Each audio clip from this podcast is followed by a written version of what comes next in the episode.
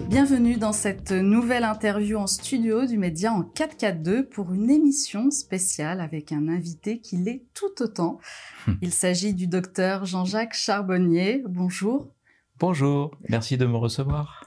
Eh ben moi, je vais vous dire bienvenue dans nos studios et merci d'avoir accepté notre invitation. Alors, si je dis émission spéciale, c'est parce que nous, nous avons eu le privilège d'être invités à l'un de vos ateliers et nous avons passé une partie de la journée ensemble. D'ailleurs, merci de nous rejoindre en ce début de soirée. Alors avant d'évoquer cette expérience euh, incroyable, j'aimerais que l'on revienne sur votre carrière. Vous avez exercé pendant plus de 30 ans en tant qu'anesthésiste. 35. Euh, j'ai dit plus de 30 ans. Ah Mais vous insistez 35. pendant 35 ans alors, en tant qu'anesthésiste réanimateur, mais vous avez débuté votre carrière en tant que médecin généraliste. Racontez-nous cette anecdote qui vous colle à la peau et qui a déclenché chez vous cette envie de vous, de vous spécialiser et de changer de voie. Oui, ben c'était en fait lors d'une intervention euh, d'urgence euh, en SAMU, puisque je me destinais à une carrière de médecin généraliste et je voulais me euh, spécialiser donc euh, dans euh, la médecine euh, à tout faire, on va dire, donc dans l'urgence. Il fallait aussi que je puisse régler les problèmes d'urgence. Donc je me suis inscrit dans un stage de SAMU et c'est lors de ce stage de SAMU que j'ai eu à gérer un accident qui m'a un petit peu dépassé puisque j'ai été confronté donc à une réanimation qui n'a pas fonctionné. J'étais amené à secourir un jeune qui était incarcéré, c'est-à-dire qu'il était pris par les tôles de sa voiture.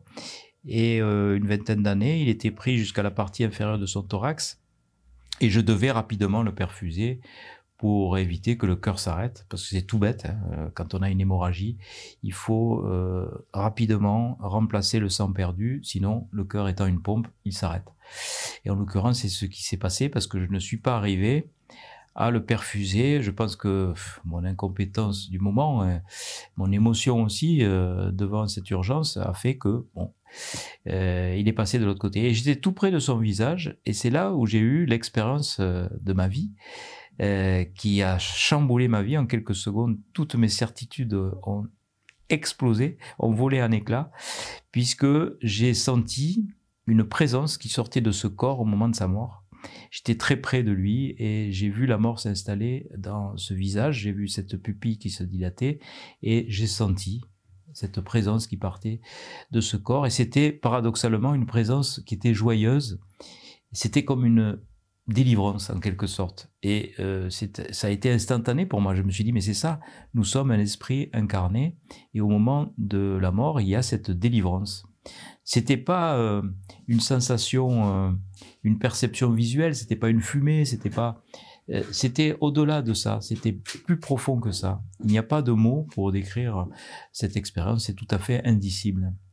Et elle a changé ma vie. Je suis rentré chez moi, j'ai dit à, mon épouse, alors que tout était calé, je veux dire, on avait vu cette clientèle de médecins généralistes. Euh, mon épouse avait arrêté ses études de prof de gym pour devenir mon assistante. Elle avait fait secrétaire médical. Tout ça pour dire que tout était bien cadré. Et j'ai dit à mon épouse en rentrant, je veux devenir anesthésiste réanimateur je veux étudier euh, ces expériences-là parce que je connaissais le livre de Raymond Moody que j'avais lu dans les années 70, Life After Life, qui montre que oui, nous sommes un esprit incarné et il y a ces fameuses expériences de mort imminente qui décrivent tout à fait ça. La sortie de corps, c'est ce que j'avais vécu moi, mais en tant que témoin. Alors pendant 35 ans, vous exercez en tant qu'anesthésiste réanimateur, vous vous intéressez étroitement aux EMI, expériences de mort imminente, mais que vous préférez nommer les EMP, expériences de mort provisoire. Comment instaurez-vous ce climat de confiance avec les patients qui vont finalement vous raconter leurs histoires? Ben, ils me racontaient pas tellement leurs histoires, justement.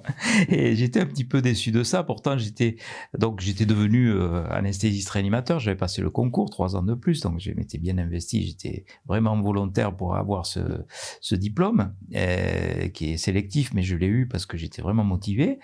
Et euh, je me suis investi dans un service de neurochirurgie en réanimation à Toulouse parce que je pensais que c'était là qu'il y avait le plus de voilà de, de chance euh, entre guillemets de, de pouvoir recueillir des, des témoignages. Et euh, j'allais pas secouer les patients après des arrêts cardiaques en leur disant alors vous avez vu le tunnel? Mais presque quoi. J'étais très impatient et très déçu parce que je me suis aperçu que les patients ne communiquaient pas euh, leur expérience tout simplement ils ne communiquaient pas leurs expériences parce qu'ils ont peur euh, d'être psychiatrisé. Et lorsque euh, la personne a une blouse blanche, eh ben euh, voilà, c'est encore plus compliqué que lorsque c'est un parent ou un ami. Même à un parent, un ami, on a des problèmes pour tout de suite communiquer sur cette expérience. Donc a fortiori un étranger qui a une blouse blanche en plus. Alors là, c'était donc euh, autant dire que je je récoltais pas du tout de, de témoignages et pourtant euh, j'essayais de, de les solliciter. Vous êtes sûr que vous n'avez rien vu, qu'il s'est rien passé? Ben non, voilà. Donc c'est pas dans ce cadre-là que j'ai euh, recueilli les témoignages. C'est après avoir écrit un roman confidentiel qui s'appelle Coma dépassé, mais qui a eu un petit succès parce que il se trouve que Patrick Poivre d'Arvor avait lu ce livre et m'avait invité dans son émission Délivrez-moi. Donc euh, c'est pour ça que euh, bon j'ai commencé à apparaître sur les écrans de télé à ce moment-là. Et euh, du coup, les gens qui avaient vécu ça voyaient qu'un médecin raconter à travers un roman euh, ces expériences et donc ils ont été en climat de confiance et ils sont venus alors à ce moment-là me euh, proposer euh, leurs expériences et j'ai commencé comme ça à collecter toutes ces expériences. C'est comme ça que ça s'est fait. C'est grâce à vous si nous continuons notre combat. Seuls vos dons et vos abonnements depuis cette rentrée sont notre unique soutien. Alors merci à tous et merci de votre fidélité. Alors pour quelles raisons vous y croyez, vous, alors que la communauté euh, scientifique reste sceptique face à ces expériences? Ben, je comprends qu'ils soient sceptiques parce que c'est beaucoup plus confortable de dire que ces expériences sont des hallucinations que de dire euh, ce sont des expériences réelles et on a des preuves maintenant qu'elles sont réelles puisque les personnes sont en mesure de décrire des scènes qui se trouvent à distance de leur corps physique au moment où ça se passe.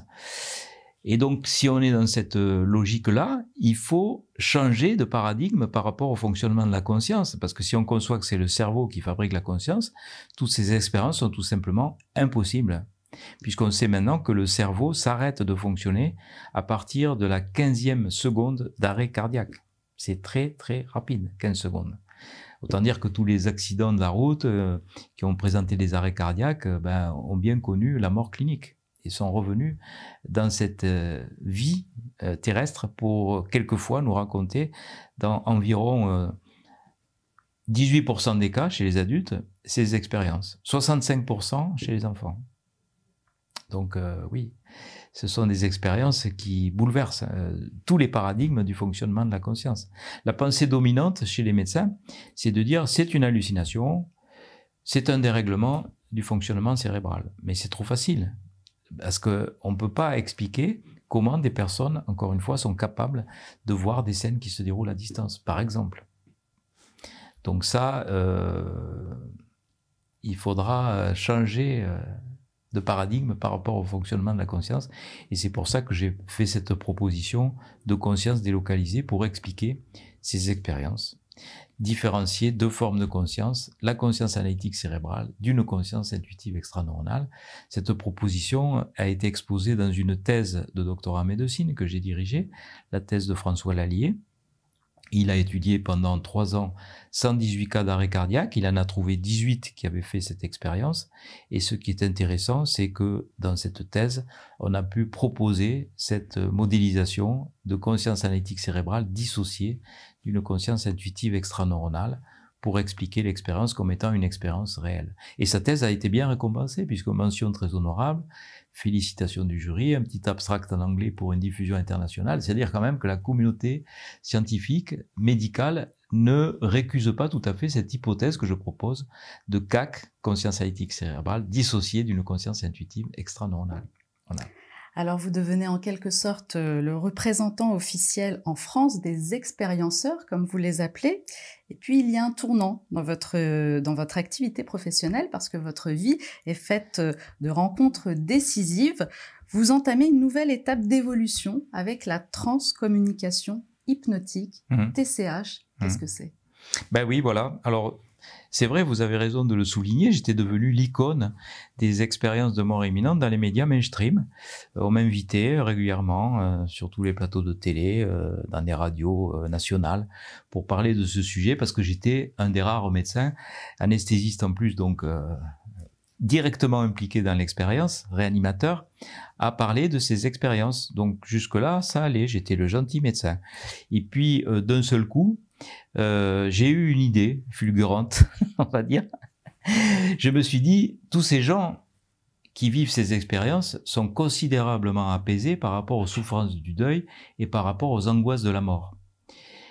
Est-ce qu'il n'y aurait pas moyen de tirer profit de tout ça? Qu'est-ce qu'on en fait de tout ça? C'est bien beau de collecter des, témoignages. J'avais aussi des, des confrères aux États-Unis qui faisaient la même chose depuis des années sans compter Raymond Moody, mais il y avait aussi Pin Van Lomen, Samparnia. Enfin, ils faisaient tous euh, le même constat. Bon, c'est bon maintenant, qu'est-ce qu'on en fait de ça? Moi, j'aime bien les choses pratiques. Et je me suis dit, euh, peut-être qu'il y aurait une solution. C'est de mettre des personnes sous hypnose, en suggérant la même expérience et voir ce qui se passe. Peut-être qu'il y aurait le même apaisement par rapport aux souffrances du deuil et par rapport aux angoisses de la mort. C'était ça l'idée. Et quand j'ai débuté ces ateliers, c'était au Canada, en octobre 2014, ben, il n'y avait pas du tout euh, l'infrastructure que vous connaissez et que vous avez euh, testé euh, cet après-midi. C'était voilà sur des chaises, il y avait maximum 10 personnes, il n'y avait pas de musique ou très peu. Et puis, euh, je faisais des hypnoses qui n'excédaient pas 15 minutes. Donc maintenant, vous avez vu euh, la structure qu'il y a, Étienne Dupont qui s'occupe de la musique et l'expérience dure 1h30. Donc, euh, c'est pas pareil, quoi. Mais déjà, j'avais vu qu'il y avait des résultats qui étaient intéressants, mais pas suffisamment intéressants pour que ça devienne euh, quelque chose euh, que l'on connaît aujourd'hui, euh, des ateliers qui sont récurrents et, qui sont productifs. Parce que quand on entend ce qui se passe à la suite de ces ateliers, ben, ça encourage à faire d'autres séances. Et là, c'était peut-être deux, trois personnes qui avaient une expérience, et encore, elle n'était pas terrible. Donc ça allait s'éteindre tout ça. Euh, et puis j'ai rencontré Étienne Dupont, euh, Marc Leval, et euh, ils ont dit banco, voilà, on va, on va, te, on va te t'aider dans ta démarche. On a commencé, euh, c'était pas encore comme vous avez connu cet après-midi, c'était des tout petits ateliers.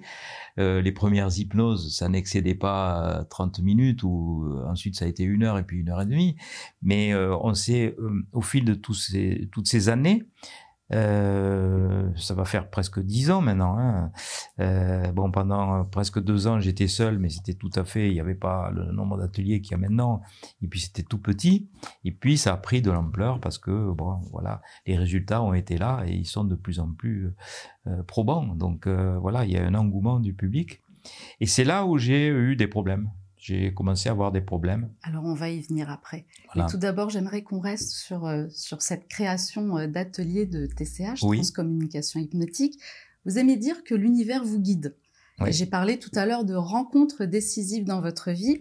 Il y a une histoire autour de, de la création de ces ateliers TCH et surtout des rencontres, des signes. Racontez-nous, notamment une rencontre Guy, avec Guy euh, Trédaniel. Oui, mon éditeur. mon éditeur Guy Trédaniel, oui. Ben, il me dit, euh, parce que j'avais l'habitude de faire des tournées promotionnelles au Canada quand je sortais mes livres.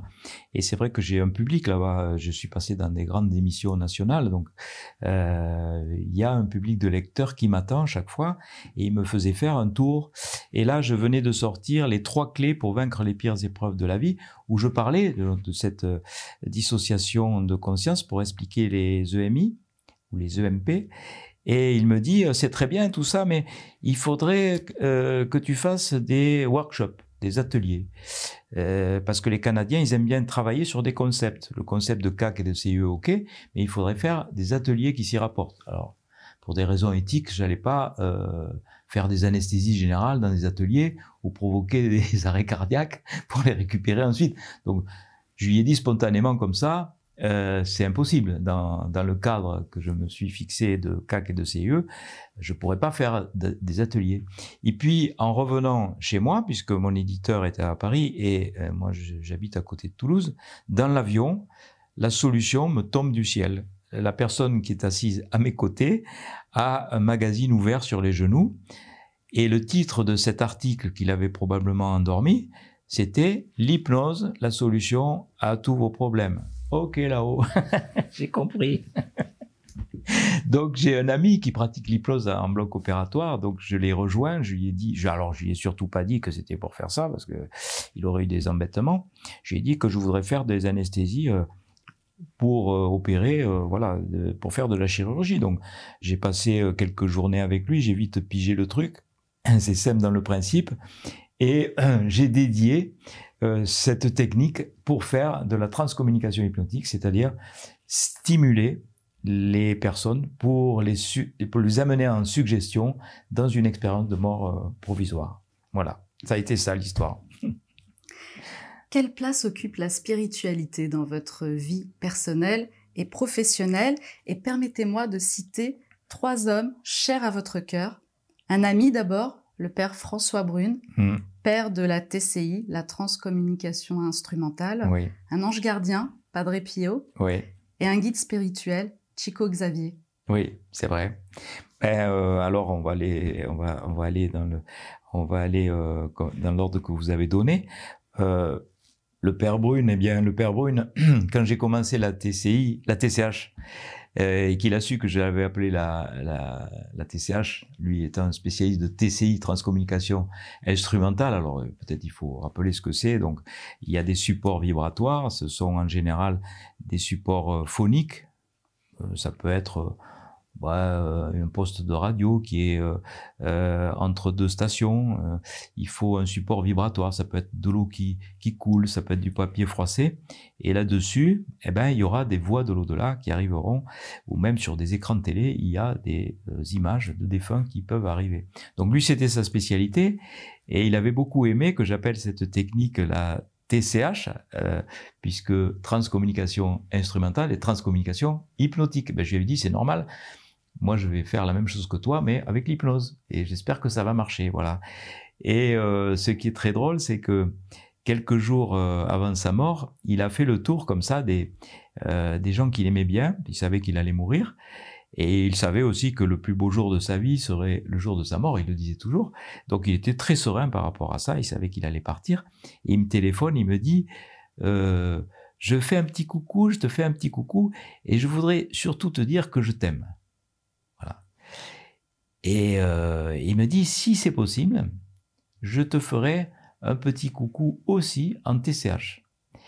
Et on a souvent sa présence en TCH. Il y a une dame qui nous dit par exemple, j'ai vu un prêtre, elle ne le connaissait pas du tout, et il vous dit je t'aime. Enfin, exactement ce qu'il m'avait dit euh, au moment juste avant de partir. Donc, elle pouvait pas l'inventer. Donc, euh, on lui a montré sur Google, c'est facile. Moi, j'ai pensé tout de suite à lui. Et elle a reconnu, elle a dit oui, c'est lui que j'ai vu. Donc, il arrive souvent en, TCH qu'il qu'il vienne nous faire un petit coucou. Et Michel Riffard aussi, bien avant que je fasse ces ateliers, Michel Riffard m'avait dit, d'ailleurs c'est un entretien filmé, on le voit, euh, elle m'avait dit, t'as pas fini. Peut-être qui est Michel Riffard. Alors Michel Riffard, c'était la doyenne des médiums. Et elle était très connue en France parce que c'était la plus âgée. Elle, est partie, elle avait 93 ans. Et elle a continué jusqu'à la fin sa médiumnité. Et elle était très forte, elle était très douée, elle avait des messages incroyables. Et euh, j'étais en sympathie avec elle parce que moi, je faisais toujours des conférences sur les EMI dans des associations d'aide aux personnes en deuil. Et c'est comme ça que j'ai rencontré le Père Brune, c'est comme ça que j'ai rencontré euh, Michel Riffard qui faisait des séances de médiumnité en public avant euh, que je fasse ma conférence sur les EMI. Et euh, elle m'avait dit, bien avant que je fasse la conférence, euh, bien avant que je fasse la TCH, elle m'avait remis une prière du Padre Pio et elle m'avait dit tu vas en avoir besoin parce que bientôt tu vas contacter l'au-delà. Moi je savais pas que j'allais faire ça. Donc j'ai pris sa carte, je me suis dit bon elle est un peu âgée. Pour moi contacter les défunts c'était la médiumnité. C'était ça pour moi. Et en fait non, c'était pas ça. C'était la TCH qu'elle avait déjà vue. Et elle m'a dit tu pourras pas t'arrêter. Elle, elle me dit ça va prendre une ampleur considérable et tu pourras pas t'arrêter. J'y pense souvent à elle. et donc, du coup, sa prière du Padre Pio, je l'ai toujours avec moi quand je fais euh, des TCH. Et euh, peut-être vous m'avez entendu euh, quand on fait les grégores de prière avant, donc de, de commencer, il y a une partie silencieuse où je m'adresse à mes propres croyances. Donc, j'ai pas à partager ça en public. Avant de faire les grégores collectifs où on demande la protection de nos guides, ça je le dis à voix haute, je fais une petite prière personnelle. Ben là, je peux vous le dire, je m'adresse à Marie parce que c'est dans ma vibration, au Padre Pio, puisqu'il paraît qu'il me soutient, et je ne sais pas, il paraît, j'en suis sûr, et euh, aussi mes amis du monde invisible, c'est-à-dire Michel Riffard et le Père Brune, je demande voilà, d'avoir leur protection euh, pendant l'atelier. Voilà. je vais vous demander une petite faveur, si vous êtes d'accord, à la fin de cette interview, qu'on récite ensemble la prière de Padre Pio, à la fin. Oui, mais vous, l'avez Oui, je l'ai. Ah, super. Avec grand plaisir. Je vous laisse terminer. Hmm. Et oui, ensuite, euh, Chico Xavier, évidemment, parce que euh, j'ai fait, fait, beaucoup euh, de conférences avec des cardécistes. Les, il y avait Marielle Nobre, notamment, qui était gynécologue qui était qui travaillait au Brésil. Et au Brésil il y a une il y a vraiment une ouverture qu'on n'a pas en France, c'est-à-dire qu'il y a des médecins qui travaillent en concertation avec des médiums pour traiter les maladies psychiatriques, pour différencier les schizophrènes, les vrais, de médiums. Parce que souvent, les, les médiums, ce sont des, euh, des gens qui euh, sont équilibrés et qui arrivent à, couper les contacts, mais les schizophrènes n'arrivent pas à maîtriser leur médiumnité et donc du coup, ils sont assimilés à des, à des malades psychiatriques. Donc, ces médiums vont euh, identifier d'autres médiums qui ne sont pas malades. Ils vont leur apprendre à couper les contacts pour pouvoir être mieux insérés dans la société. Ils ont fait des études remarquables. Donc euh, oui, c'est Chico Xavier qui a un médium, euh, voilà, qui a une renommée internationale. et qui n'est plus à démontrer.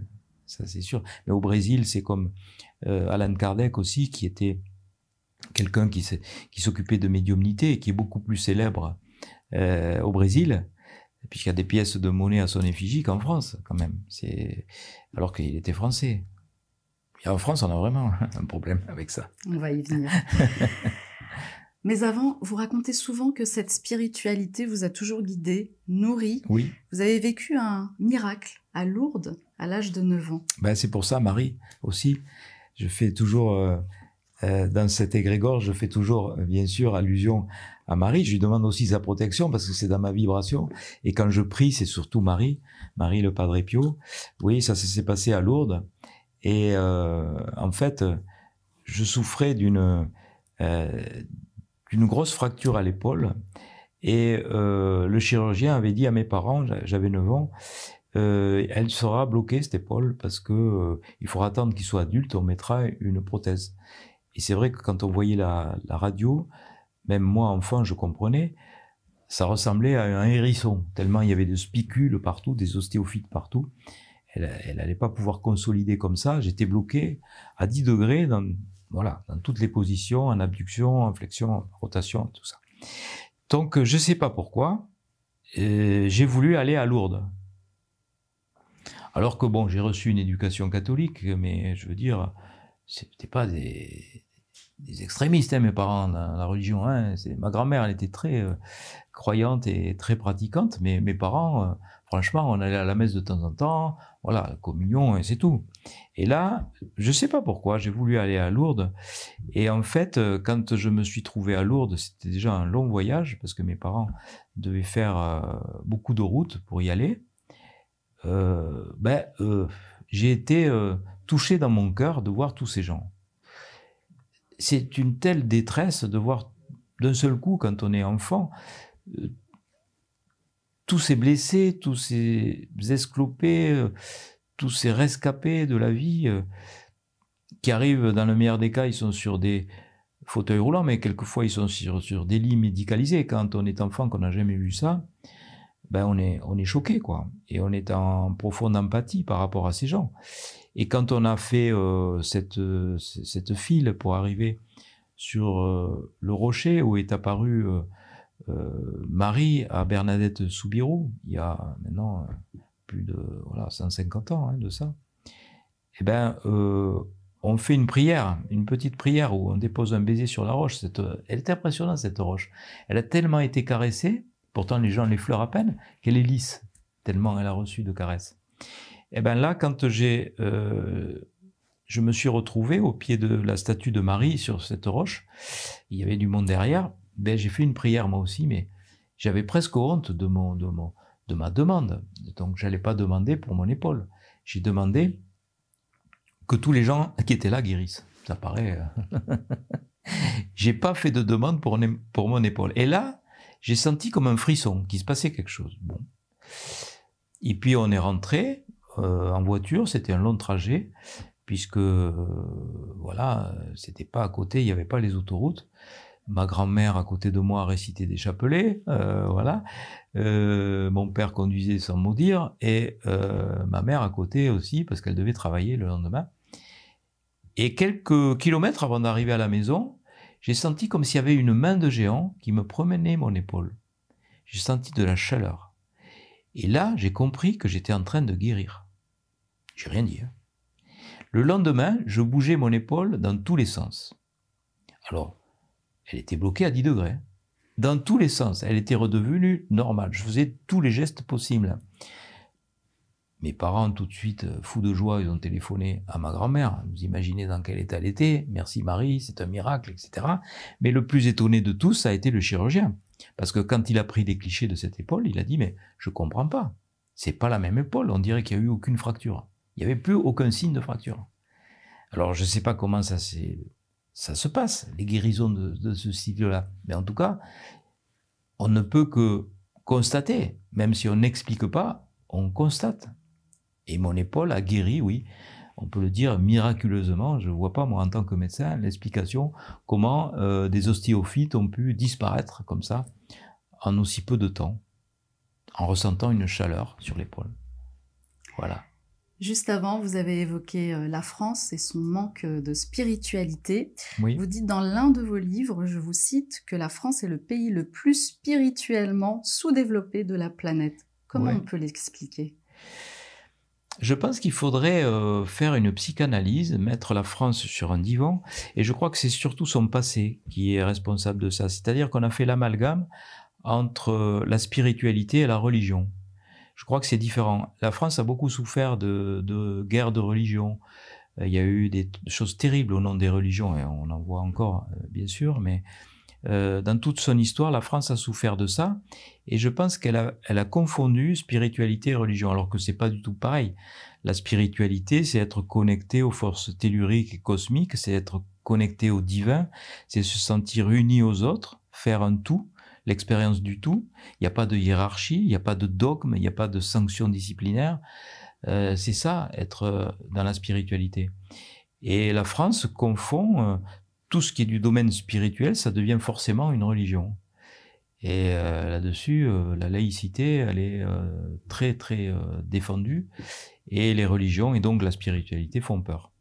Je crois que c'est ça l'explication. Moi, j'ai longtemps réfléchi à tout ça, parce que c'est vrai que quand on se balade partout dans le monde, comme je le fais, comme j'ai pu le faire, on s'aperçoit que même les tribus les plus ancestrales ont un niveau de spiritualité plus élevé que nous. Et dans les pays qui sont euh, euh, plus euh, évolués peut-être d'un point de vue technologie, comme aux États-Unis, ils ont une, une spiritualité qui est plus forte que nous. Il arrive que des chirurgiens, avant de rentrer dans le bloc opératoire, fassent une ronde de prière avec les soignants. C'est impensable en France, des choses comme ça. Ou que des chirurgiens fassent venir des magnétiseurs ou des, euh, ou des, médiums dans les blocs opératoires. C'est complètement euh, inenvisageable en France. On est bloqué. On est bloqué là-dessus. Une espèce d'omerta là-dessus. Et c'est dommage. Hein et d'ailleurs, les médecins américains, on le voit dans les films, ils disent euh, grâce à Dieu, ceci, cela. jamais un médecin français parlera comme ça. Il fera référence à Dieu, au divin quand il va s'adresser euh, aux gens. Jamais. C'est interdit. Pour un médecin, c'est beaucoup plus euh, euh, convenable de parler d'histoire euh, grivoise, de parler de sexe, que de parler de Dieu. C'est vraiment un tabou. Un médecin qui parle de Dieu, même, c'est terrible. C'est tout le monde s'offusque. Est-ce que vous pensez que ça, ça changera un jour? Oui, je pense que c'est en train de changer parce que je vois les jeunes médecins qui viennent euh, dans mes conférences, dans euh, mes ateliers d'hypnose. Ils sont beaucoup plus ouverts.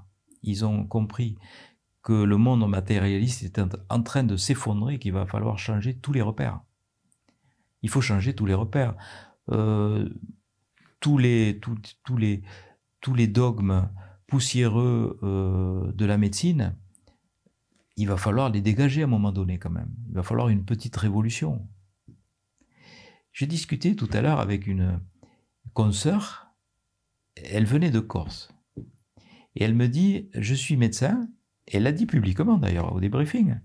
J'allais, ben, j'allais l'évoquer. Ben vous y étiez. Mmh, Donc après, j'ai dit, euh, mais alors. Elle fait euh, même partie. Elle, elle nous a dit qu'elle faisait même partie du, du conseil, de l'ordre.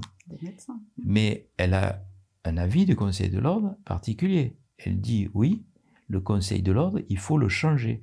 Et nous, les jeunes, on est là, comme des infiltrés en quelque sorte, pour faire voilà, le ménage et changer effectivement euh, les mentalités du Conseil de l'ordre, qui est euh, une assemblée de, de médecins rétrogrades et vieillissants. Quand on pense qu'ils ont demandé que on supprime les médecines alternatives, qu'on les interdise quand même. C'est contre-productif parce que moi je connais des gens qui sont très remontés contre la médecine et c'est dommage parce qu'ils vont se priver même d'une opération simple parce qu'ils sont opposés à la médecine. Et alors si on fige les postures dans des interdictions, ça va être encore pire. Il y aura de plus en plus de gens qui vont se tourner vers autre chose que le monde médical. Alors que le monde médical rend service. Des médicaments, il en faut. Des chirurgiens, il en faut. Des chirurgies, il en faut aussi. Mais on peut travailler ensemble. Il faut faire une médecine holistique qui soit combinée avec la médecine hospitalière. Quand on a un cancer, par exemple, c'est un voyant rouge qui s'allume quelque part parce que quelque chose ne va pas bien. Et nous, qu'est-ce qu'on fait à l'hôpital? On enlève le voyant rouge. Je ne dis pas qu'il ne faut pas le faire on fait la chimiothérapie, la radiothérapie, la chirurgie. Mais on ne s'occupe pas de l'individu, de l'esprit. Qu'est-ce qui a fait que le voyant rouge soit installé? Et après, on s'étonne parce qu'il y en a un autre voyant rouge qui s'allume dès qu'on a enlevé le premier. Parce qu'on ne s'est pas occupé euh, de l'esprit, on ne s'est pas occupé de la cause. Et toutes ces médecines holistiques, eh ben, ils peuvent prendre en charge ce qu'on ne sait pas faire, nous c'est une médecine complémentaire. Ça ne doit pas être substitutif, ça doit être en complémentarité. Moi, je pense qu'il y a des façons de travailler en bonne intelligence et justement en concertation avec un contrôle aussi. Parce qu'au milieu, il y a des charlatans, c'est sûr. Donc cela, évidemment, il faut les éliminer. Il ne faut pas qu'ils rentrent dans le circuit. Il faut pouvoir, euh, voilà, faire de l'ordre, l'ordre des médecins. Mais euh, voilà, différencier les bons thérapeutes des mauvais les mauvais thérapeutes sont aussi dans le camp des médecins. Il y a des médecins qui font des prélèvements d'organes chez des enfants pour les vendre, par exemple. Donc, il n'y a pas que des saints chez les médecins. Donc, il faut vraiment que, euh, oui, on travaille en, complémentarité, mais ça, je pense que les jeunes médecins l'ont compris. Il y a des chefs de service dans des services de grands brûlés qui ont des listes d'astreintes de barreurs de feu. Donc, ils ne sont pas tout à fait idiots, ils ont compris que ça marchait. Et dans l'intérêt du patient, eh ben, ils font venir ces gens pour soulager les, douleurs des brûlures. Ben, ça marche. Donc, euh, il y a des gens aux États-Unis qui euh, convoquent des médiums pour que les greffons soient dégagés des énergies négatives. On en est loin de faire ça. Oui, surtout en France. Après, on y croit, on n'y croit pas. Mais peu importe, ça fait pas de mal. En tout cas, ça fait du bien aux patients qui y croient. Donc euh, il faut laisser s'exprimer euh, les patients. Je crois qu'il y a une infantilisation dans la relation médecin-malade et on ne laisse pas le choix au malade, alors que c'est son propre corps quand même. C'est à lui de décider ce qu'il veut euh, comme soin. C'est pas à X, Y ou Z, au Conseil de l'ordre ou au gouvernement de décider comment on doit être soigné. C'est la personne qui le sent. En, médecine, il y a l'éthique. Euh, et c'est très important l'éthique. Moi, je suis attaché à l'éthique. Et l'éthique, c'est le consentement éclairé. Le consentement éclairé, il faut que la personne soit d'accord après avoir reçu un maximum d'informations. On le fait très bien pour la chimiothérapie. Pour la chimiothérapie, on dit au patient, on a une nouvelle molécule, on ne sait pas du tout les effets secondaires, ce que ça va donner. Il y a un risque, c'est vrai. Est-ce que vous voulez l'essayer? Ça peut marcher, mais ça, peut ne pas marcher. Et c'est le patient qui décide. Le consentement éclairé, c'est fondamental. Là, quand on voit ce qui s'est passé avec la thérapie de l'ARN messager, il y avait des gens qui n'étaient pas d'accord. Eh ben, on les a forcés à être injectés. Et ça, c'est terrible parce qu'en médecine, il y a ce qu'on appelle l'effet nocebo. C'est-à-dire que c'est l'inverse de l'effet placebo. Lorsque vous avez une mauvaise idée ou un, a priori négatif sur une thérapie, eh bien, vous allez développer tous les effets secondaires. Donc, si vous n'êtes pas d'accord avec une thérapie ou un vaccin, eh bien, vous allez développer des effets secondaires de ce vaccin ou de cette thérapie. Donc, c'est pour ça que l'éthique médicale a été bafouée. Le Conseil de l'ordre des médecins a été complice de la décision d'un gouvernement qui a fait de l'ingérence dans le pouvoir médical. Et moi, je regrette que la médecine n'ait pas été défendue par des médecins, mais par des gens qui étaient voilà dans la politique, qui étaient en conflit d'intérêts avec les laboratoires, qui étaient des corrompus. Et ça s'est passé comme ça. Donc, euh, euh, la médecine telle qu'on peut la concevoir, elle peut être différente. Enfin, moi j'espère qu'elle sera différente et que les choses vont changer. On l'espère aussi. Revenons aux ateliers TCH. Pour vous, vous dites que c'est une véritable thérapie, d'abord pour les personnes en deuil et qui vivent avec cette douleur au quotidien, pour les personnes en dépression également, pour les personnes avec une, angoisse, notamment vis-à-vis de, de la mort. Pour toutes ces personnes, il y a un véritable bienfait à participer à un atelier TCH. Alors on va évoquer euh, les témoignages que vous avez recueillis et publiés dans deux livres. On va également, je vais également apporter mon témoignage puisque j'ai pu assister, j'ai eu la chance de participer à, l'atelier de ce matin. Mais euh, ce que j'aimerais vous demander, est-ce que pour vous c'est euh, quelque chose de d'essentiel d'avoir ce retour, ces témoignages des TCHistes comme vous les appelez, mmh. Est-ce que ça vous procure une certaine légitimité? Bien sûr. C'est que ça. Je vous l'ai dit, moi j'étais euh, au début presque hésitant pour poursuivre ces ateliers parce que les, résultats n'étaient pas, aussi bons. C'est-à-dire que quand on a 2-3 personnes qui ont du positif sur 10, c'est pas suffisant. C'est bien, mais c'est pas suffisant. Qu'est-ce que vous appelez un témoignage positif, par exemple Alors, un témoignage positif, c'est euh, une personne qui va trouver soit un bien-être, soit un apaisement par rapport à une souffrance. Peu importe, après, on croit ou on ne croit pas à la réalité de l'au-delà, peu importe le moyen. Mais si la personne dit Ah, ben cette séance m'a fait du bien, je me sens mieux après, eh ben ça c'est positif. Voilà, c'est le résultat qui compte. C'est pas tellement le moyen d'y arriver à ce résultat. Après, il y a des gens qui vont dire Voilà, j'étais en contact avec un défunt et il m'a dit ceci et cela, et ça m'a fait du bien. J'ai vu un défunt, il m'a demandé pardon, moi aussi je lui ai demandé pardon, on s'est réconcilié, ça m'a fait du bien. J'ai vu mon fils, et j'ai vu qu'il était heureux dans l'au-delà, ça m'a fait du bien, voilà. Tout ça pousse à continuer. Euh, si euh, le public disait euh, moi c'est pas terrible, j'ai pas vécu grand chose, euh, ou alors euh, c'était une expérience qui pour moi était négative et ça m'a rien apporté, ben on arrêterait. Il n'y aurait pas ce succès incroyable. Parce que il est là le succès, c'est ce succès qui, qui, nous pousse. Parce que c'est que le bouche à oreille, c'est ce que vivent les gens, ce que vous avez vu ce matin, vous avez vu comment ça s'est passé au débriefing, on appelle débriefing, on fait circuler le micro et en quelques phrases comme ça les gens disent qu'ils ont vécu. Eh ben ces gens-là, ils vont rentrer chez eux, ils vont en parler autour, autour d'eux. Enfin, ils ont quelquefois ils ont des réticences à parler euh, de cette expérience. Même certains disent euh, je veux pas qu'on sache que je suis venu. Donc euh, c'est pas encore facile de, de pouvoir communiquer là-dessus, mais quand ils ont vécu quelque chose de fort, ils peuvent pas s'empêcher de le partager. Et quand euh, on vous dit ben ces ateliers de TCH, j'en ai fait plusieurs. C'est ça qui m'a maintenu en vie depuis le suicide de mon fils. Tout ce que je vous dis, c'est arrivé. Hein. Et s'il n'y avait pas eu ça, je serais parti avec lui. Ben, je dis quand même, on a, on a un rôle à jouer. On a, on a, on a, une reconnaissance que on n'a pas. L'équipe qui travaille avec moi, que ce soit euh, Étienne et les accompagnants, euh, il y a Monique qui est psychothérapeute, il y a Karine qui est médium. Euh, on reçoit ça comme des cadeaux. Et euh, cette reconnaissance, moi, je ne la trouvais plus dans le monde médical. Quand je faisais mon métier d'anesthésiste réanimateur, j'étais devenu un prestataire de service.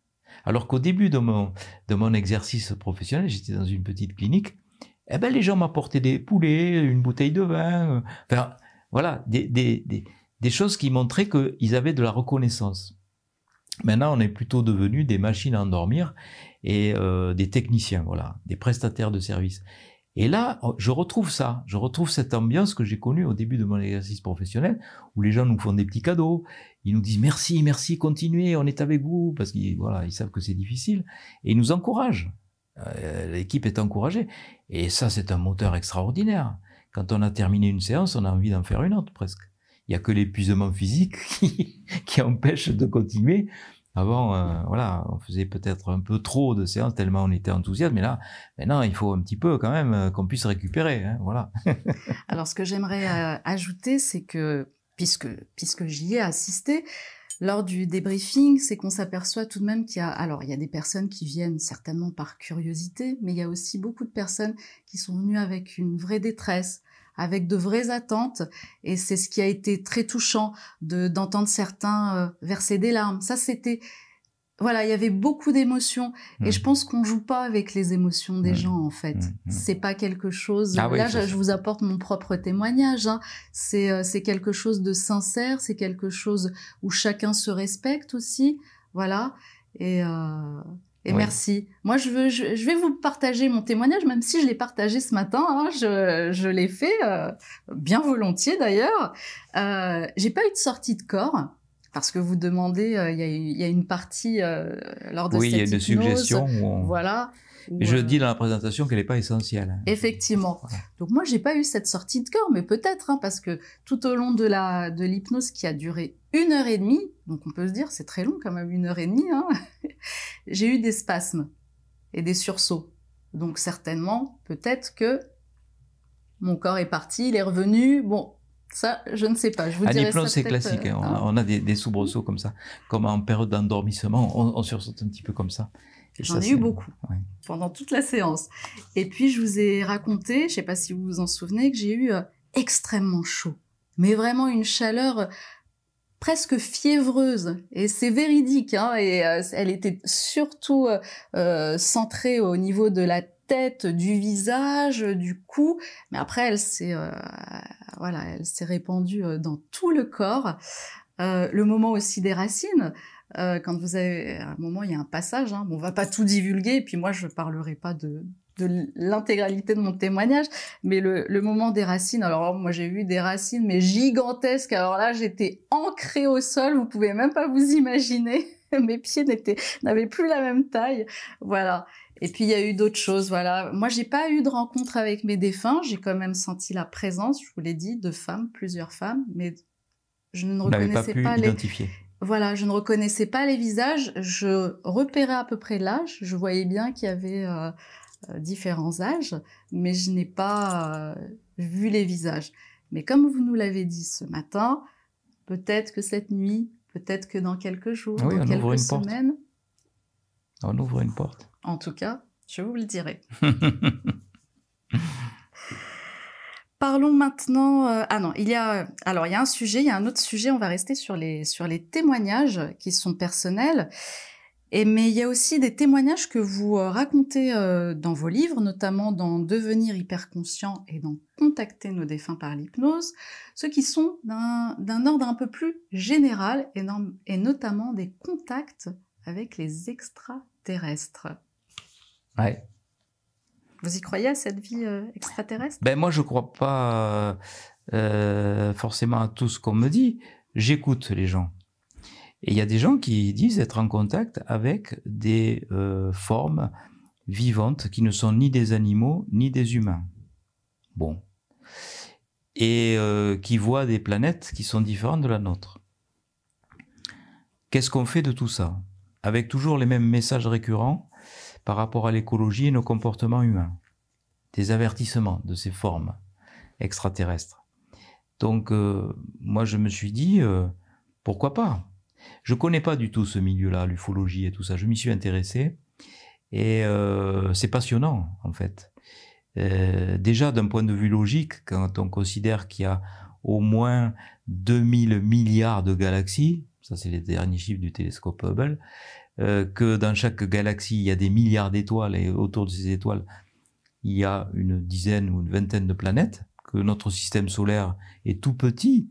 Notre galaxie, c'est comme une espèce d'escargot d'étoiles. Là, euh, on connaît toute cette spirale. Et nous, on est un petit cheveu de cette spirale, un bout de ce petit cheveu. Et on a euh, un âge euh, très jeune, 4 milliards 500 millions d'années, c'est rien du tout. Le Big Bang, c'est 13 milliards, 800 millions d'années. Et il suffit qu'il y ait une civilisation qui soit un milliard d'années plus avancés que nous, plus âgés que nous, on peut concevoir que ces personnes-là, ces, ces extraterrestres-là, auraient la possibilité de voyager, puisque nous, on ne sait pas voyager encore, on est trop primitif. Tant qu'on ne saura pas dépasser 300 000 km par seconde, on ne saura pas aller explorer des galaxies qui sont à des années-lumière. Alors, il est possible que, d'un point de vue technologie, technologique, on arrive à faire ça, parce que nous, on a quoi? On a quelques dizaines de milliers d'années, c'est tout en technologie, en, sciences appliquées, etc. Ben là, euh, des civilisations euh, qui auraient un milliard d'années de plus que nous, euh, peut-être que d'ici un milliard d'années, si l'humanité est encore là, on saura voyager dans le temps et donc dans l'espace. Donc ça me choque pas que des mondes extraterrestres existent, c'est même choquant de dire qu'ils n'existent pas, même Stephen Hawking le disait, le plus grand cosmologiste de la planète disait, compte tenu de la taille de l'univers, il est très probable qu'il existe des formes au moins aussi intelligentes que nous. Ça paraît pas très compliqué, quand on voit nos comportements. Euh, on, est, on pense être les plus intelligents de l'univers, ça déjà c'est complètement débile. On ne sait pas voyager, et puis on est en train de détruire le seul endroit où on peut habiter. En plus, on se tue entre nous, donc on peut comprendre que les extraterrestres euh, préfèrent garder leur distance en donnant des conseils. Moi, si j'étais à leur place, peut-être que je ferais pareil. donc je me suis dit, si ces contacts arrivent spontanément, pourquoi ne ferait-on pas des hypnoses dédiées à ça? Et c'est pour cela que j'ai voulu faire cette expérience cet été, pas plus tard que cet été, où je suis parti avec 50 participants sur des lieux où il y avait des manifestations extraterrestres, où il y avait des ovnis qui avaient été photographiés, il y a des formes lumineuses qui ont été photographiées, et ces fameux crop circles, alors il y a beaucoup évidemment euh, de canulars, il y a beaucoup, mais il faut pas jeter le bébé avec l'eau du bain, parce que euh, au milieu, il y a sans doute des euh, véritables crop circles. Et euh, quand on écoute les spécialistes des crop circles et qu'on écoute et qu'on se penche vraiment sérieusement sur le sujet, on se dit pourquoi pas? Il y a par exemple des crop circles qui ont été euh, identifiés en faisant des prélèvements de gouttelettes d'eau sur ces crop circles. Et on a pu voir en mettant ces gouttelettes d'eau sur des boîtes de pétri congelées qu'il se cristallisait en faisant une forme particulière qui représentait le crop circle. Donc ça, je veux dire, euh, ça, pour moi, c'est assez euh, probant. À moins que l'information soit fausse, il n'y a que ça. Mais euh, comment pourrait-on faire ça avec des planches? C'est pas possible. Et puis moi, j'ai examiné les brins des, des blés couchés. Ce sont pas des blés couchés, ce sont des blés coudés. Et d'ailleurs, j'ai pris des photos et on voit euh, donc euh, il y a la il y a la tige comme ça du, du brin de blé, il y a un renflement vert comme s'il avait été dynamisé par de l'énergie et un changement de direction avec l'autre. Je vois pas comment on peut faire ça. Ou alors il faut m'expliquer comment c'est possible en si peu de temps. Et donc on a fait, on était à côté de Stonehenge où il y a eu beaucoup de manifestations extraterrestres. Alors pourquoi ce lieu? Je sais pas. Moi si j'étais un extraterrestre, j'irais là parce que les gens sont tellement gentils, c'est incroyable, la gentillesse des gens. Les commerçants, tout le monde, personne ne klaxonne. Dans les euh, commerces, il y a écrit vos animaux sont les bienvenus. On ne voit pas ça ici, hein c'est plutôt l'inverse. Bon, euh, et puis il y a cette gentillesse, je sais pas, il y a une énergie qui se dégage de ce lieu, et donc il y a eu beaucoup de manifestations extraterrestres. Donc on est allé sur les crop circles avec euh, ces personnes, 50 participants. Je les ai mis sous hypnose et on a fait plusieurs comme ça euh, tentatives de connexion de conscience intergalactique. Ça paraît un peu fou. Et j'ai appris qu'il y avait un médecin qui était aussi fou que moi. Il s'appelle Steven Greer, Steven S-T-E-V-E-N, Greer, G-R-2-E-R. C'est un chirurgien qui a à peu près le même âge que moi, qui était spécialisé dans l'urgence. Et il fait ça depuis 40 ans, lui. C'est-à-dire qu'il amène des gens sur des crop circles, en méditation. Il fait des, il euh, expansions de conscience alors il appelle pas ça l'hypnose, mais des méditations, mais ça revient au même. Et ensuite, en suggestion, il se géolocalise en faisant une espèce de travelling arrière. C'est ce que j'ai fait dans ma suggestion hypnotique. Et il a des manifestations qu'il a pu photographier avec euh, des présences lumineuses, avec des apparitions d'ovnis, avec des crop circles qui se forment à proximité de l'endroit où il était. Alors, je sais pas, c'est peut-être une coïncidence, mais on a eu un crop circle qui s'est formé le jour de notre départ. Alors que euh, les gens sous hypnose avaient visualisé des sphères reliées par des traits, avec le chiffre 3 qui revenait sans cesse. Et le 3, c'est un petit peu magique. D'ailleurs, euh, Nikola Tesla le disait, le secret de l'univers, c'est le 3, le 6 et le 9. Il a dit ça dans un de ses textes. Mais là, c'était le 3 qui apparaissait tout le temps et on ne comprenait pas pourquoi les gens voyaient des 3 et voyaient des cercles qui étaient reliés par des, euh, voilà, des segments. Et en fait, ce crop circle, c'était des sphères reliées par des segments. Et il y avait trois rangées de neuf sphères. Donc ça fait 3 puissance 3, euh, ça fait 27 sphères. C'est peut-être une coïncidence, mais enfin il s'est formé à côté de l'endroit où on faisait ces séances. Et du coup, il y a eu un autre crop circle qui s'est formé quelques jours après. Nous étions 54, 50 participants et 4 personnes qui encadraient, dont moi.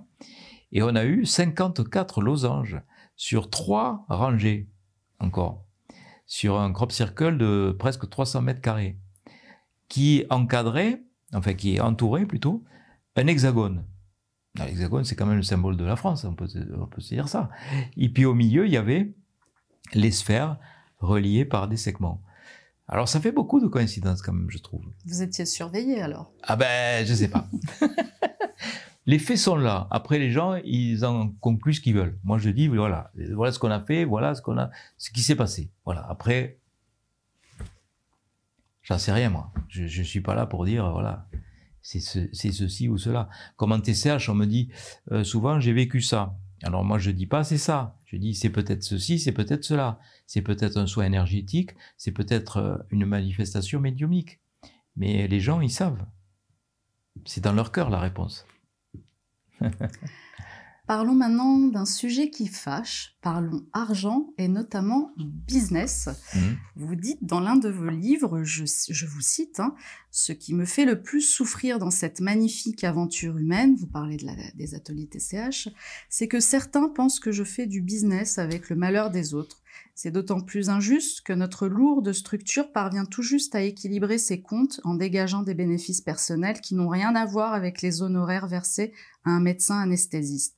Le véritable business n'est-il pas de traiter les douleurs de l'âme et du deuil à coups de neuroleptiques, d'antidépresseurs et d'anxiolytiques? Faisons de notre pays le premier consommateur mondial de psychotropes par habitant. Hmm. Il est là le véritable business. Ça vous touche beaucoup, ça Ah oui, oui, parce que ça m'agace profondément, parce que on inverse les rôles. Le, business, il est, côté du, il est du côté de Big Pharma. Il n'est pas de mon côté, le business, le, véritable business. L'argent, il n'est pas de mon côté. Euh, c'est ridicule même par rapport à ce que voilà ce que ce qui se passait dans mon métier. J'ai abandonné ce métier pour faire ça c'est pas l'argent mon moteur. Parce que vu tous les problèmes que j'ai eus, la situation confortable dans laquelle j'étais, eh ben, je passe mes week-ends, je fais pas du golf, hein. je fais euh, ça parce que ça me passionne. Mais je me régale davantage de faire ça que du golf. Parce que c'est quoi euh, le moteur de tout ça? Ben, C'est le retour des gens, c'est faire du bien aux gens. Et euh, d'ailleurs, quand on fait ces expériences de mort imminente, l'être de lumière de l'autre côté, il vous dit pas combien tu as joué dans ta partie de golf, il vous dit qu'as-tu fait de ta vie, comment as-tu aimé les autres? Il vous dit pas quelle est la superficie de ta baraque, qu'est-ce que tu as sur ton compte en banque ou combien de personnes tu diriges dans ta vie. Il vous dit comment as-tu aimé les autres, comment les as-tu aidés, voilà. C'est ça notre véritable mission de vie. Et quelle gratitude et quel bonheur on a de faire ça. Parce que je connais pas d'émotion plus forte que de recevoir l'amour des gens, la reconnaissance des gens. C'est mieux que gagner une partie de golf. Hein. C'est bien mieux. On se sent beaucoup plus utile. Donc oui, le business, il est du côté de Big Pharma. Et c'est pour ça que j'ai été autant attaqué. Vous êtes d'accord pour qu'on parle euh, un peu des affaires judiciaires? Ah oui, oui, il faut pas de tabou. Moi, je suis. Je fais un petit récapitulatif et on, et on en parle. Ah oui, bien sûr. Alors, en février 2020, vous et votre épouse êtes poursuivis pour des faits de travail illégal et de blanchiment de fraude fiscale à hauteur de 350 000 euros. Une de vos maisons est saisie et le tribunal correctionnel de Toulouse vous condamne à 50 000 euros, vous, et 30 000 euros, madame. En mars 2022, le même tribunal vous relaxe en appel et vous restitue la maison. Vous me dites si jamais je me trompe, vous ah, m'arrêtez. Hein. Fin septembre 2020, euh, vous êtes condamné à six mois de prison avec sursis et à un an d'interdiction d'exercer la médecine par le tribunal correctionnel de Toulouse pour une faute d'anesthésie et surveillance du patient lors d'une opération en avril 2019.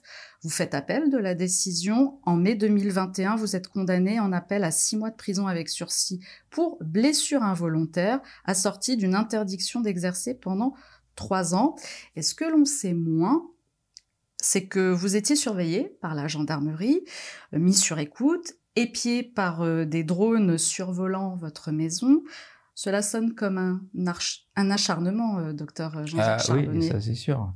Pour quelle raison, à votre avis? Bah, C'est les fantassins du cartel de Big Pharma qui ont des pouvoirs partout. Tout est infiltré.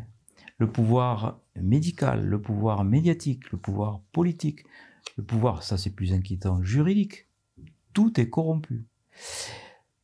J'en suis la preuve vivante. Euh, au début, je prenais pas trop au sérieux les menaces. Le Conseil de l'ordre m'avait convoqué. Enfin, c'était pas une convocation au début, c'était une simple invitation pour discussion confraternelle. J'ai toujours la lettre, je l'ai gardée. À propos de vos activités extra-médicale. C'était la TCH qui commençait à faire du bruit parce qu'elle fonctionnait. Et euh, on m'a clairement dit que j'allais avoir des problèmes si je continuais ça parce que c'était pas une thérapie reconnue. Donc j'ai dit soit on va faire les nécessaire pour reconnaître ça. Donc ils m'ont dit il faut voilà il faut d'abord aller au, comité d'éthique voir ce qui se passe. Donc j'ai pris rendez-vous, je m'y suis euh, pointé avec un, un avocat euh, maître fier, pour ne pas la nommer. Et euh, on est allé euh, rencontrer la secrétaire du comité d'éthique. Elle m'a dit on va vous on va vous rappeler votre dossier, on le prend, on va vous rappeler pour vous donner notre avis. Ben, J'attends toujours, ça fait des années, je l'aurai jamais, c'est clair. Mais à l'époque, j'étais naïf, je pensais que ça pouvait fonctionner. Donc, bien sûr, ça n'a pas fonctionné. Donc, du coup, le Conseil de l'ordre m'a non plus invité, mais convoqué en me menaçant, en me disant que il fallait absolument que j'arrête parce que j'allais avoir des problèmes. Et comme j'ai toujours pas voulu arrêter, donc ils m'ont fait faire une expertise psychiatrique. Alors j'étais examiné par euh, trois psychiatres pendant toute une matinée. Ils ont rendu leur conclusion au bout d'un mois, puisqu'ils avaient un mois, et euh, vraiment au 30e jour, ils ont rendu leur conclusion au Conseil de l'ordre, un rapport de quatre pages, disant que j'étais normal et que je pouvais exercer la médecine. Ça m'a fait plaisir. Parce que le conseil de l'ordre m'avait dit, vous pouvez refuser. Non, non, je veux la faire. Ça vous a rassuré? Ben, Ou ça les a rassurés, eux? Ça les a... Euh, non, non, en fait, ce qu'ils voulaient, c'est que je refuse. Parce que si j'avais refusé, ils dit, ah, il a refusé, donc c'est pas clair, il est fou, quoi. Donc j'ai dit, non, non, je la fais. Il y a un truc qu'il faut savoir, euh, si on a une expertise psychiatrique, il faut pas s'énerver, c'est ça le truc. Parce que si vous énervez, comme le professeur Fourtillon l'a fait, vous vous retrouvez interné. Donc on fait tout pour vous énerver, on vous pose des questions débiles. Hein. Mais j'ai réussi à, en énerver un quand même. Parce qu'on m'a demandé si je me droguais, si je buvais de l'alcool, si j'ai répondu à tout ça.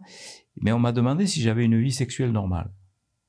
Et c'est là que j'ai énervé un des psychiatres parce que j'ai raconté ce que je faisais. Parce que je ne sais pas ce que c'est, moi, une, une, une ils ont trouvé que j'étais normal, donc ça va, tout va bien. Vous étiez peut-être plus normal que. je ne sais pas. Enfin, eux, ils disaient rien, ils notaient simplement. Hein. Ils ont rendu leur conclusion. Donc ça, ça n'a pas marché. Donc du coup, qu'est-ce qu'il fallait faire? Ben, Il fallait me faire passer peut-être pour un mauvais contribuable, et ça, ils, sont bien arrivés parce que mon comptable, qui était complètement euh, à côté de la plaque, avait mis euh, mes revenus euh, d'atelier dans des revenus médicaux. Donc du coup, ça devenait du blanchiment d'argent et de la fraude fiscale. Normalement, c'est un simple contrôle fiscal, c'est tout. J'ai été mis en garde à vue avec mon épouse, et le brigadier m'a dit, c'est là qu'il m'a dit, parce que mon épouse me dit, mais tu, deviens parano, le drone, c'est pas pour te surveiller. J'ai dit, ben quand même, euh, c'est pas le voisin, hein, on est isolé. J'ai dit, si, là, on a eu confirmation. Parce que il me dit, mais je sais pas pourquoi, moi je suis un agent de l'État, on vous en veut vraiment. Euh, on vous a surveillé comme si vous étiez un terroriste. On vous a mis sur écoute. Un drone est venu évaluer votre train de vie. Ah, j'ai dit, oh, ok, mon épouse va, donc voir que c'était vrai. Et euh, voilà. Et puis il me dit, vous êtes, ils ont cru attraper Mesrine, ils ont attrapé Simplet, parce que votre comptabilité, elle est faite par un incompétent. Il m'a dit, changez de comptable. Il a fait de grosses erreurs. Il vous a mis les revenus dans des revenus euh, médicaux. Et puis tout ce qui dépassait, il y avait une petite somme qui dépassait. Comme ça dépassait, après je suis allé le voir, j'ai dit mais pourquoi, euh, euh, pourquoi tu as fait ça? En plus c'est un ami. Il m'a dit mais je savais pas le mettre.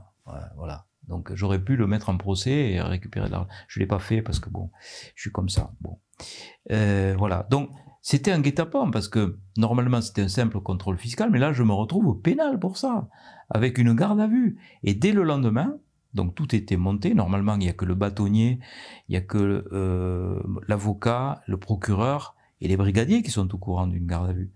Mais là, dès le lendemain, il y avait la photo sur ma dépêche du midi, donc qui est le canard du coin, avec en gros le docteur Charbonnier, fraude fiscale, blanchiment d'argent. Mais ça n'a pas marché non plus parce que les gens ont compris. Ils savent qui je suis ils savent que je suis pas un bandit de, grand chemin euh, qui fait de la fraude fiscale. C'est pas ça mon truc. Donc, euh, du coup, euh, mon livre qui sortait chez Robert, chez Michel Lafon, le même jour, comme par hasard. Donc, il y a tous les médias qui se sont désistés. On va pas accueillir un, supposé bandit. Donc, il y avait les grands médias qui étaient là et qui devaient faire. Donc, ils se sont tous désistés, sauf Anne Romanov sur euh, Europe 1 qui m'a accueilli, mais tous les autres ont désisté.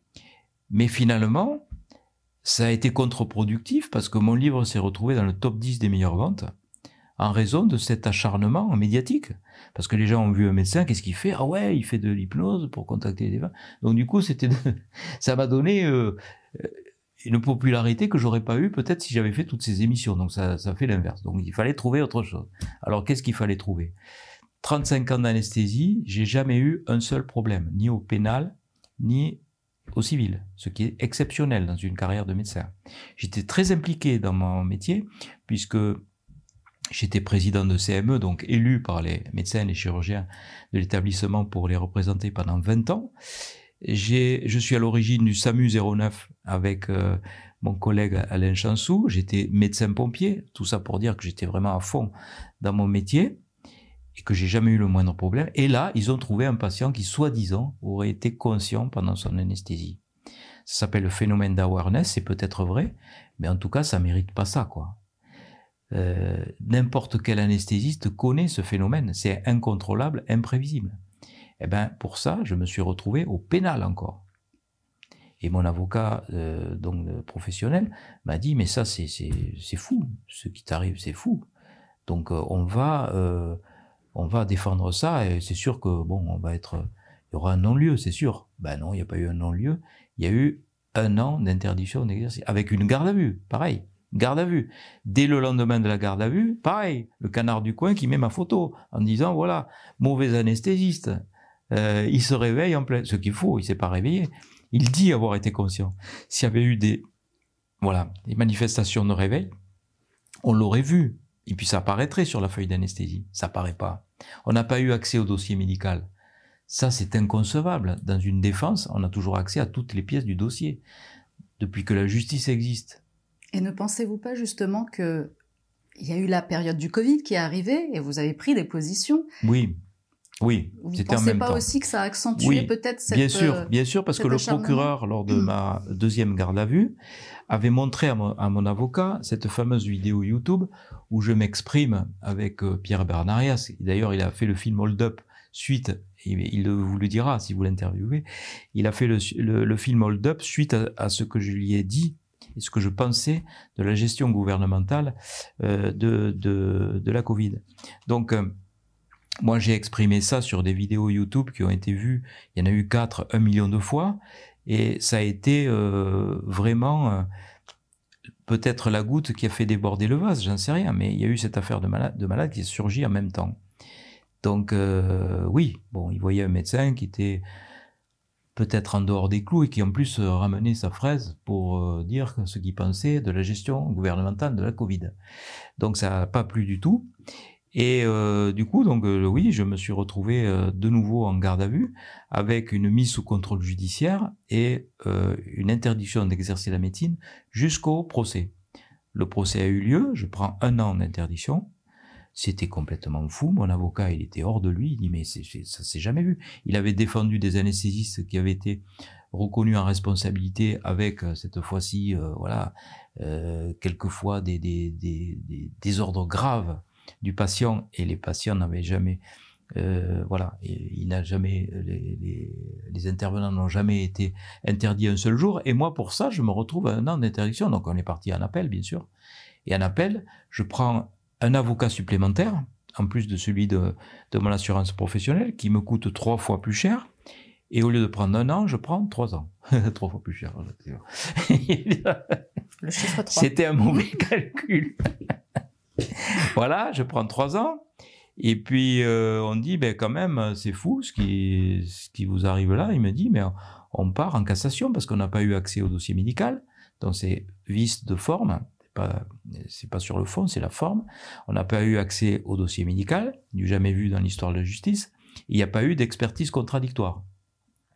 Donc du coup, on part en cassation. Normalement, c'était cassé une affaire comme ça. Cassation rejetée.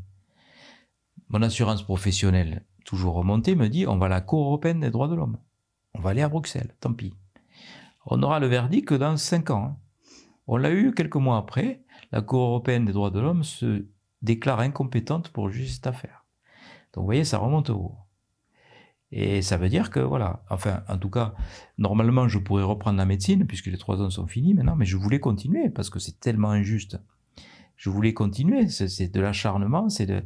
Voilà, je voulais... Euh, prouver euh, que tout ça, c'était une machination euh, pour, pour me faire tomber, quoi, pour, pour me faire arrêter la, ce que je fais, la PCH, la TCH. Mais en fait, ça a eu l'effet inverse, puisque du coup, il y a eu un grand élan de solidarité. Les gens ont compris que j'étais harcelé. Ils me soutiennent, et c'est vrai que dans les. Vous avez vu des briefings, merci, merci pour ce que vous faites. On sait que euh, c'est dur, euh, voilà, ils me soutiennent les gens, ils nous soutiennent. Ils savent qu'on on est un petit peu à contre-courant et qu'ils ont besoin euh, qu'on continue pour faire ces ateliers et ils ont et nous on a besoin d'eux pour qu'on sente que voilà, on est poussé par par le public qui nous encourage à continuer.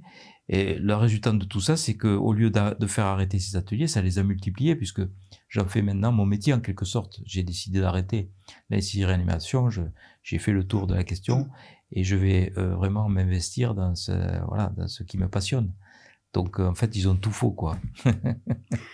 et puis on va ajouter que ces histoires vous ont tellement inspiré que vous en avez écrit euh, un roman. Oui qui s'intitule Hold Up sur la vérité, sorti en 2022. Mmh. Alors personnellement, je ne vous attendais pas sur ce genre d'exercice.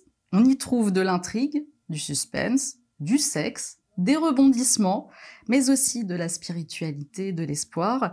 Et vous nous dites sur la couverture que toute ressemblance avec des personnes existantes ou ayant existé est laissée à l'appréciation du lecteur. Oui, c'est pas fortuit. Alors on plante un peu le décor rapidement, parce qu'il faut pas qu'on dévoile euh, ce qu'il y a dans l'histoire, mais on raconte juste que c'est, ça se passe en 2038. C'est l'histoire d'un virus qui touche les animaux principalement, mais un virus transmissible à l'homme. Et les êtres humains vont devoir euthanasier leurs animaux. Et pour les y aider, ils ont un remède miracle. C'est un médicament qu'ils doivent prendre quotidiennement.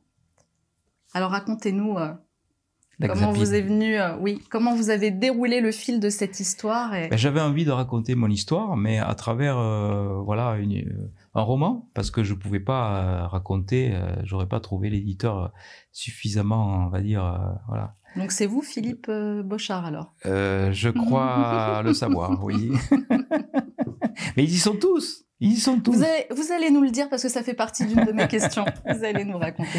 Ils y sont tous et euh, bon, bien sûr, j'ai forcé le trait. Ils se reconnaîtront, c'est l'essentiel parce que je pense qu'ils vont le lire. Et euh, l'histoire, eh ben, euh, elle est poussée à l'extrême, quoi, parce que ça va même jusque au meurtre. Ouais. Et on n'en dit pas plus. On n'en dit parce qu'il faut vraiment aller au bout. Euh, mm, mm, il faut vraiment aller au bout.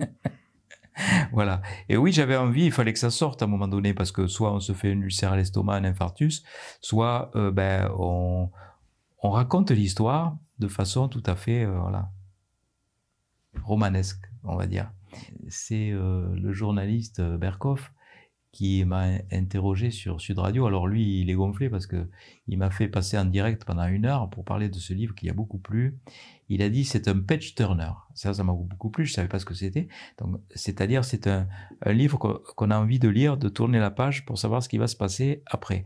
Et c'est vrai que je l'ai vu un petit peu comme une série Netflix, hein, où on a envie de, de, connaître le prochain épisode pour savoir euh, ce qui se passe. Il faut tenir le lecteur et puis euh, qu'il le lâche plus, quoi, le bouquin. Vous lisez dans mes pensées, là, j'ai l'impression. Hein. vous avez un autre pouvoir, docteur Charbonnier. Suis médium.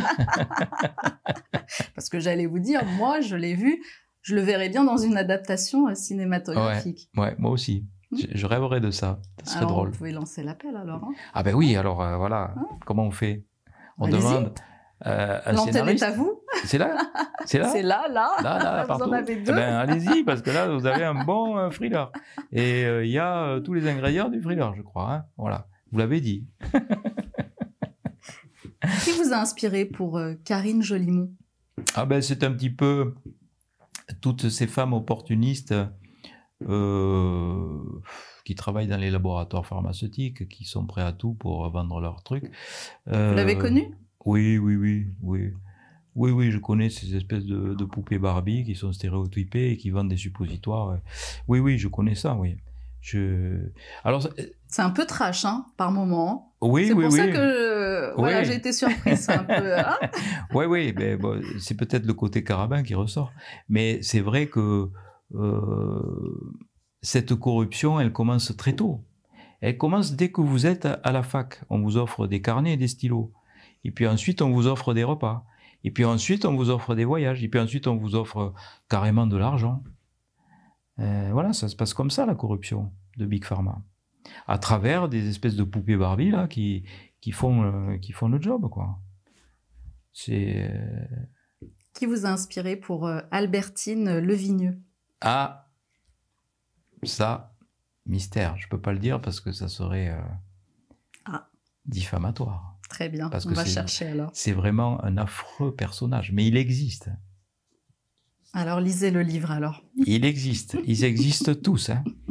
Et Gilles Fusing? Et aussi, il existe. Il existe. Professeur de médecine. Je vois que vous les avez bien côtoyés en tout cas. Ah oui, là, ils sont pur jus. Merci infiniment, docteur Charbonnier. Ça a été un vrai bonheur de vous recevoir, ben, moi aussi, d'échanger avec vous. Un plaisir d'être avec vous. De participer. C'est tellement rare qu'on me laisse le micro et la caméra. Ah bah écoutez, chez nous en tout cas, vous êtes le bienvenu. C'est gentil, merci beaucoup. C'est comme ça que ça se passe. Hein, euh. Au Média Enquête 4.2. Ah en tout cas, ça a été un vrai bonheur euh, de participer à cet atelier. Merci pour votre invitation. Merci, Parce que vous l'avez fait spontanément quand on s'est appelé euh, il y a quelques ben, mois J'ai compris qui vous étiez surtout. Parce que les médias mainstream, je me méfie, ça peut être des pièges comme dans mon roman. Je, comprends. Mais je vous l'ai dit ce matin, je ne suis pas Karine Jolimont.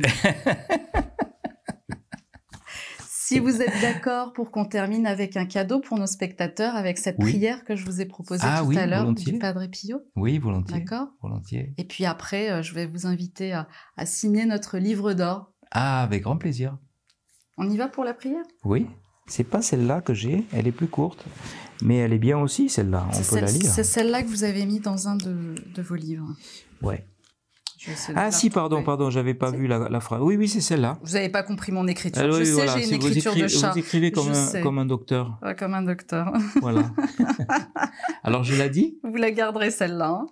Hein ouais, je l'ai dit Je vous en prie.